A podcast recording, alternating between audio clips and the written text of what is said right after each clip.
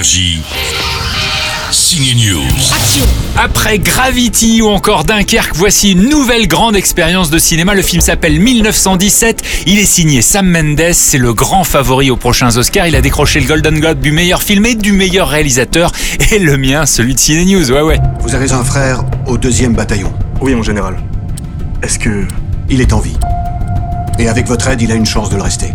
Dans 1917, on suit deux soldats pendant deux heures qui doivent traverser les lignes ennemies pour porter un message important. Et quand je dis suivre, on est littéralement avec eux car le film est filmé en plan séquence. On ne voit aucun point de montage, c'est une sacrée prouesse technique. Ils vont tomber dans un guet-apens.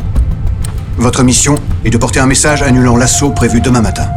À défaut, nous perdrons 1600 hommes dont votre frère. La même caméra filme donc en continuité les deux acteurs principaux en un seul plan. C'est mission impossible en extérieur et avec tout ce qui se passe dans le film. Et pourtant, c'est invisible. Bonne chance. Sam Mendes a réalisé deux James Bond, Skyfall et Spectre. C'est pourtant son plus grand défi. Alors Sam, dis-nous combien de fois tu as arrêté la caméra? That's the question I won't answer. It's all one shot. I've told you this. Je ne dirai jamais la vérité sur le sujet. Bien sûr, c'est un seul plan. Non, sérieusement, c'est plusieurs plans séquences qui sont assemblés ensemble et donnent l'impression au spectateur d'une continuité parfaite, que le film n'est qu'un seul plan unique sans aucun montage.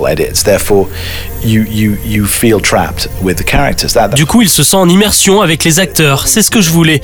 Quand on manquait de lumière naturelle ou qu'il pleuvait, on passait notre temps à répéter sans relâche pour être au point dès qu'il fallait tourner. over and over and over again until we felt we'd perfected it.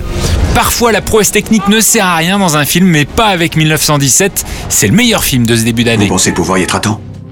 Oui, mon général. Énergie. Signe News.